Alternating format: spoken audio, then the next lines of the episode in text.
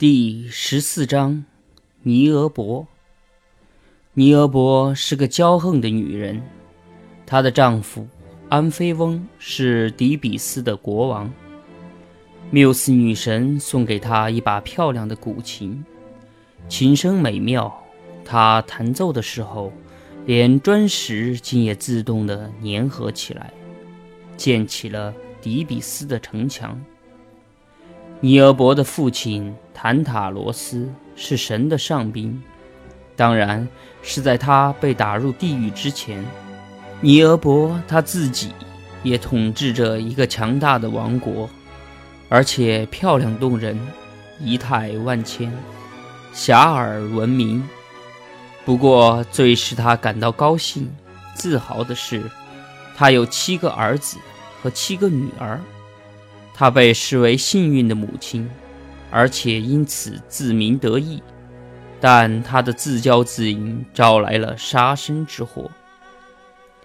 有一天，盲人占卜家提瑞西俄斯的女儿曼托受神指使，在街上呼唤迪比斯城的妇女，全部都出来拜祭勒托和他的双生子女阿波罗和。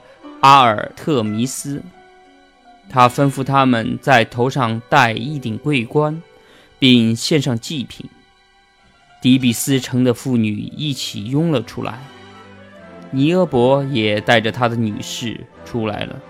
他穿着一件鎏金嵌银的长袍，光彩照人，美丽无比。妇女们在露天献祭，尼俄伯站在他们中间。环绕四周，露出得意而骄傲的目光，大声地说：“你们敬奉胡乱编造的神，难道是疯了吗？可是这天国的神难道真的来到你们中间？你们给勒托献上了祭品，为什么不向我顶礼膜拜？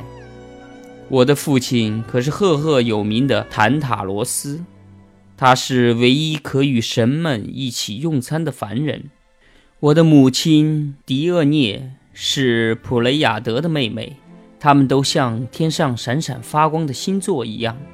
阿特拉斯也是我的祖先，他是一位力大无穷的人，把整个天体都扛在自己的肩上。宙斯是我的祖父，他又是众神之祖。所有的夫利基俄人都听从我的指挥，卡德摩斯的城池，包括所有的城墙，都属于我和我的丈夫。他们是由于我们弹奏古琴才粘合而成的。我的宫殿里藏着无数的珍宝。我身材漂亮，如同一位女神。我生了一群儿女，世界上谁能与我相比？七个如花似玉的女儿，七个体魄强壮的儿子。不久，我将有七个女婿，七个媳妇。请问，难道我没有足够的理由骄傲吗？你们不敬我，竟敢敬奉勒托，一位提坦神的不知名的女儿。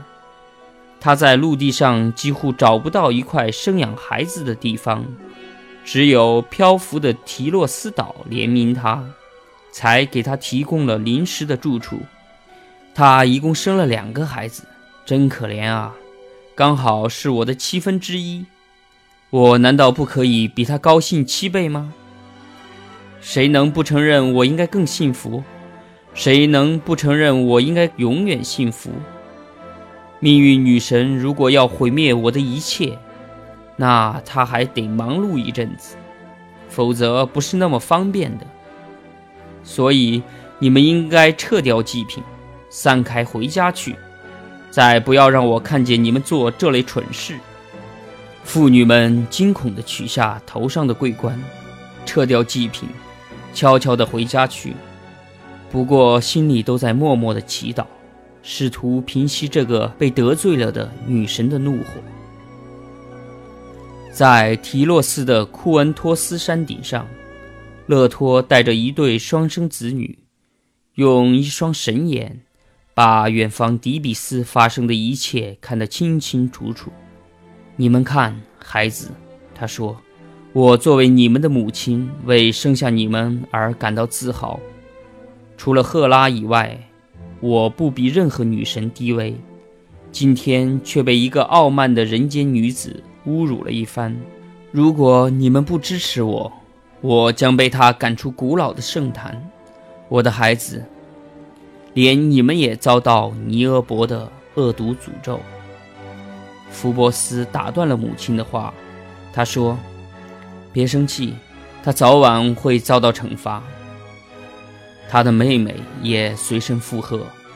说完。兄妹两人都隐身在云层背后，不一会儿，他们就看到了卡德摩斯的城墙和城堡。城门外是一片宽阔的平地，那是供车马比赛的演武场。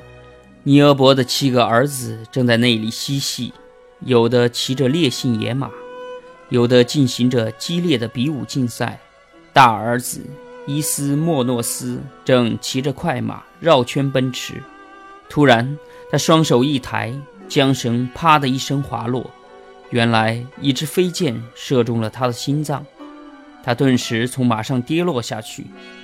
他的兄弟西比洛斯在一旁听到空中飞箭的声音，吓得连忙扶鞍逃跑，可是仍被一支飞箭射中，当场毙命，从马上滚落下来。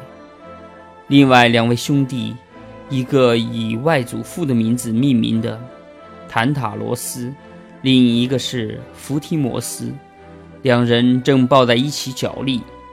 这时，他们听见弓弦响起，结果被一支飞箭双双穿透射死。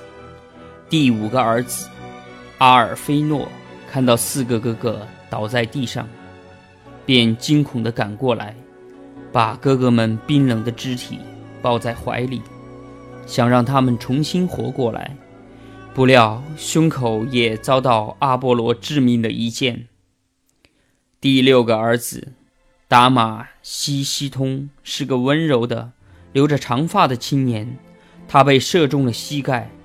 正当他弯腰下去，准备用手拔出箭靶的时候，第二支箭从他的口中射过，他血流如注。倒地而亡。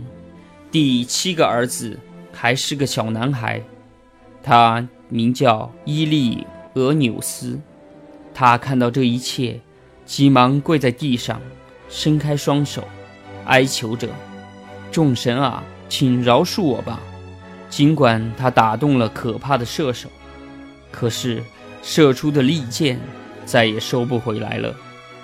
男孩“噗”的一声倒在地上死了。只是痛苦最轻。不幸的消息很快传遍全城。孩子的父亲安菲翁听到噩耗，悲伤之极，拔剑自刎而死。他的仆人和国民哭声震天，悲泣声立刻传进了内宫。尼俄伯久久不能理解他的不幸，他不相信天上的神竟有如此大的威力。可是。不久，他就彻底明白了。这时，他跟从前的尼俄伯判若两人。他刚才还把众多的妇女们从伟大的女神的祭坛中驱散，并且趾高气扬地走过全城，不可一世。现在却一下子惊慌失措地扑在野地里，抱住儿子的尸体，亲吻他们。他向空中伸开双臂，呼天抢地地叫着。勒托，你这个残酷的女人，看着我的苦难，你幸灾乐祸吧？你也该满足了吧？七个儿子的死，也会把我送进坟墓的。这时候，他的七个女儿穿着丧服来到他的身旁，风儿吹散他们的头发，他们悲伤地站在那里，围着七个惨遭杀害的兄弟。尼俄伯看到女儿。苍白的脸上突然闪出一种怨恨的光芒，他忘乎所以地看着天空，嘲笑着说：“不，我即使遭到了不幸，也胜过你的幸福；我即使遭到了严重的灾祸，我还是比你更富有，还是一位强者。”话还没有说完，空中就传来一阵弓弦的声音，每个人都十分恐惧，只有尼俄伯无动于衷。巨大的不幸已经使他麻木了。突然，一个女儿紧紧地捂住胸口，挣扎着拔出剑把，无力地瘫倒在一个兄弟的尸体旁。另一个女儿急忙奔向不幸的母亲那儿，想去安慰她，可是，一支无情的箭射来，她也一声不响地倒下去。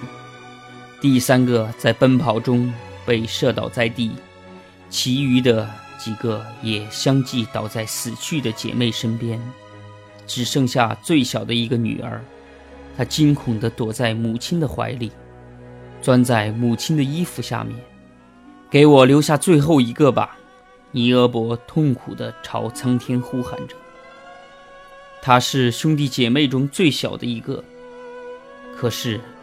即使他苦苦哀求，这最小的孩子也终于从他的怀里瘫倒在地。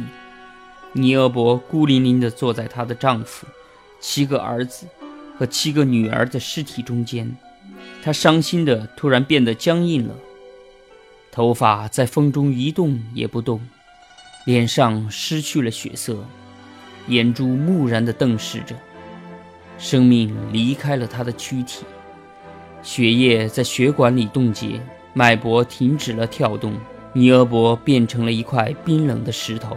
全身完全僵化，只是眼睛还不断地淌着泪。一阵旋风将他吹到空中，又吹过了大海，一直把他送到尼俄伯的故乡，搁在吕迪亚的一座荒山上。